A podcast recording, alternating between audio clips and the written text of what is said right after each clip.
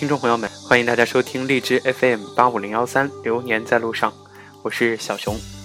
今天我们分享的内容来自三联生活周刊微信公众号，呃，讲述的是孙杨重回巅峰。那么作者叫做刘周岩。北京时间七月二十五号，在布达佩斯举行的游泳世锦赛中，孙杨以破亚洲纪录的一分四十四秒三九获得男子两百米自由泳冠军，这是他在本届比赛上的第二块金牌。两天前，他已夺得男子四百米自由泳金牌，而稍后几天，他还将向八百米和一千五百米自由泳金牌发起冲击。至此，孙杨已经无愧于当今世界男子自由泳最强选手的称号。他在世锦赛上获得过200米、400米、800米、1500米四个自由泳项目的冠军，在奥运会上获得过200米、400米、1500米自由泳金牌，同时也是男子1500米自由泳世界纪录及多项奥运会纪录、亚洲纪录的保持者。男子200米自由泳比赛的过程中，孙杨选择了后程加速的战术，一度让观众们看得非常揪心。第一个50米转身处，他仅位列第七；第二个50米完成时位列第六。孙杨随后大幅提速，展现出惊人的冲刺能力，将其他选手一个一个的反超。到第三个50米完成时，已经将所有的其他选手都甩在了身后，最终夺得冠军。创造了个人最好成绩和新的亚洲纪录。到达终点之后，孙杨做出了标志性的动作，那就是庆祝，呃，甩掉泳帽。甩掉泳镜，用力地拍打水面，兴奋地振臂高呼。赛后，他透露说：“这也是教练今天给我布置的战术，一百五十米必须排在第一位，这对身体和心理都有减压的作用。最后十米真是咬紧牙关，大家都非常非常的拼命。我能拿到这块金牌，非常非常高兴。”值得一提的是，本届世锦赛中，孙杨遭遇了魔鬼赛程，这已经是他连续第三天一日双赛。就在两百米决赛的当天上午，他还参加了八百米的预赛，以第一名的成绩晋级。结束上午的比赛之后，孙杨进行了理疗，中间休息的时间太短，以至于中午没有睡着。不过没这个并没有影响到他两百米的发挥。这样紧密的安排，也是孙杨有意的自我挑战。他本来没有报名这次是这个呃世锦赛的八百米和一千五百米的项目，因为丹尼斯更多的是希望我专注两百和四百米上。四百米想让我冲击世界纪录，因为我在训练四百米强度上分段是超世界纪录的成绩非常的不错。不过孙杨还是相信自己在长距离项目上的优势，呃，他也表示，另外还是想多游看自己的极限在哪儿，于是坚持报名了两个长距离的项目。可以说，这个过程是历经波折的。在2011年打破1500米自由泳世界纪录，2012年成为中国第一位，同时也是唯一的一位男子游泳奥运冠军之后，孙杨从高峰跌落，陷入了一连串的风波，缺席训练四十余天，与教练吵翻，并被处罚，把孙杨带进了舆论的漩涡里。不过，以后见之明来看。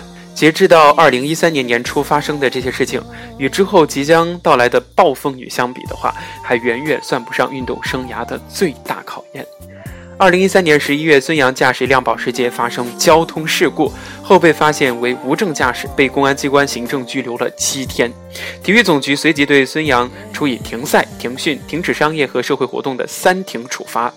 二零一四年三月，孙杨回归国家队训练，两个月后却发生了更为严重的。误服禁药事件，无论过错在谁，其负面影响至今难以消除。二零一四年五月十七号，孙杨在全国游泳冠军这个比赛当中夺得男子一千五百米自由泳冠军，药检结果出来是呈阳性的，被发现他使用了违禁的药物。国家体育总局反兴奋剂中心对孙杨处以禁赛三个月的处罚。事情发生了，总得有个解释。而孙杨和游泳中心对此的解释就是，孙杨长期有心脏不适的症状，经医院诊断是病毒感染心肌，造成缺血。遵照医生的嘱托，这个服用了万爽利而进行治疗。这种药物中就含有这个刚刚我们所说的违禁的药物的一些成分，所以在二零一四年一月被世界反兴奋剂机构列为赛内。禁用的物质，国内相关管理部门没有及时根据最新的禁药清单更换孙杨使用的药物，造成了误服及药检呈阳性的结果。这件事情在当时就引起了轩然大波，人们担心这个有着阳光帅气形象的体育新星会被禁药事件所毁掉。孙杨更表示，在自己没有过错的情况下出现药检呈阳性的结果，非常的冤枉，这样的脏水让他难以承受，一度考虑过退役。两年之后，在里约奥运会上，澳大利亚运动员霍顿指责孙杨是这个兴奋剂骗子，称自己不想跟药检呈阳性的人同台竞技。霍顿的指责立即成为奥运会期间最大舆论关注点，引发大规模的网络骂战，讨论从单纯的禁药问题延伸至体育的举国体制、民族主义情绪等等话题。虽然有人从中国运动队过往兴奋剂使用史的角度质疑孙杨的清白，但是多数中国体育迷还是选择相信孙杨。中国游泳协会也正式致电澳大利亚的这个游泳协会，要求霍顿向孙杨道歉。今年的世锦赛上，孙杨在400米自由泳决赛中击败霍顿，实现这个项目世锦赛三连冠。赛后领奖的时候，孙杨大度的和霍顿握手。霍顿也接受采访的时候表示：“啊，对于孙杨，我想我不能再固执下去。”在2016年，孙杨还经历过两次骨折，都是呃右脚受伤，而当时。骨折之后，他能否参加奥运会一度成疑。虽然他最终在里约奥运会上获得200米自由泳金牌和400米自由泳银牌，但是啊，受伤总会影响发挥的。所以在他的这个优势项目1500米自由泳中表现的不是很理想，未能够进入决赛。当时许多人一度认为孙杨的运动生涯巅峰已经到了最高点，这个最高点已经过去了，将要走下坡路，并被人们逐渐的遗忘。但这次布达佩斯世锦赛上，他的表现让人们意识到，孙杨又一个巅峰正在到来。他正在向菲尔普斯、索普等历史上最优秀的游泳运动员曾到达过的高度发起冲击。每个人都有黄金时代。体育评论员杨华曾经在2015年时写道：“孙杨本该更有名气、更具实力，运动成就足以超越姚明、刘翔、李娜。”杨华之所以。说这样的话啊，是因为孙杨是我国体育史迄今为止唯一在国际主流项目，呃，这个指的是男子八百米自由泳、男子一千五百米自由泳达到孤独求败境界的运动员，这些都充分的点明了孙杨的特殊性。他在自己项目上是世界顶尖，更重要的是他从事的是一个国际主流运动项目。事实上，姚明、刘翔、李娜能在国内达到如此声望，并成为国际巨星。也和他们从事的体育项目篮球、田径、网球在国际上主流的地位是分不开的。只不过单论运动成就，他们都还没有达到所谓的独孤求败的世界第一。这点上，孙杨确实有更大的潜力。田径和游泳一直是奥运会两个极为重要的大项，也正是中国相比于其他体育大国的明显弱项。孙杨作为顶尖的游泳运动员，而且是游泳项目中最受关注的男子自由泳选手。其突破性的意义显而易见。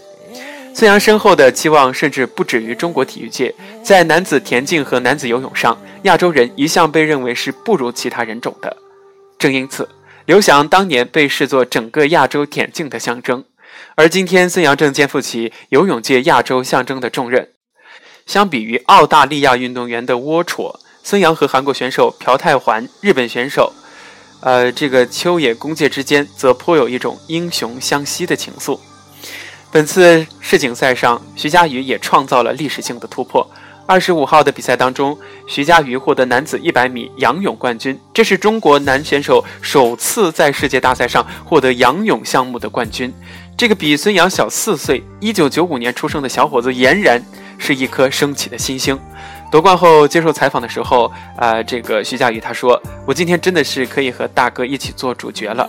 他一般叫这个孙杨大哥，并不需要让他一个人唱独角戏，我也可以和他一起来扛大旗。”他的干净的一塌糊涂的眼神，给很多人留下了深刻的印象。大家对他的期待不仅在于新项目上的突破，也希望他能够寻前车之鉴，避免像之前一些游泳运动员那样被场外的纷扰所影响，而以一个质朴成熟的形象，成为新一代的泳坛偶像。或许中国游泳的黄金时代就要来临了。那在节目最后呢，我们一起来看一下，呃，网友们的这些评论。男他说，在孙杨又夺金牌的时候，一片喝彩又来了。可是，在他低谷的时候，辱骂他的人呢？不要把运动员当做夺得金牌、为国家获得荣誉的工具。如果这样，恐怕是没有人性的。说的很有道理。手速破万于文州，在我的印象中，孙杨虽然经历过一些风波，但是在成绩上一直没有掉过链子。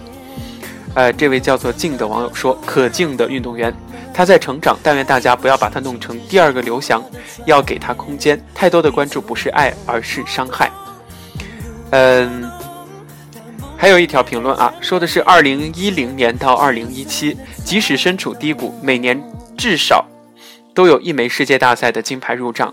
二零一三、二零一五两届世锦赛 MVP，四百米、八百米个人项目三连冠，两百米、一千五百米自由泳全覆盖的超强统治力。孙杨这一路走来，真的经历了太多，也成长了太多。幸而他经受得住考验，从出道时青涩率真的大男孩，蜕变为如今成熟大气、当之无愧的中国乃至世界泳坛领军人物。一六年成为中国游泳队队长之后，孙杨肩负起激励、带领队友、传播游泳文化精神的责任，更加坚韧的前行。大白象加油！碧波万里，劈波斩浪，你已经是传奇。好了，以上就是本期节目的全部内容，也祝愿中国的啊运动员在各项赛事上都能够取得更好的成绩。感谢您的收听，咱们下期节目再见。殉情只是古老的传言，离愁能。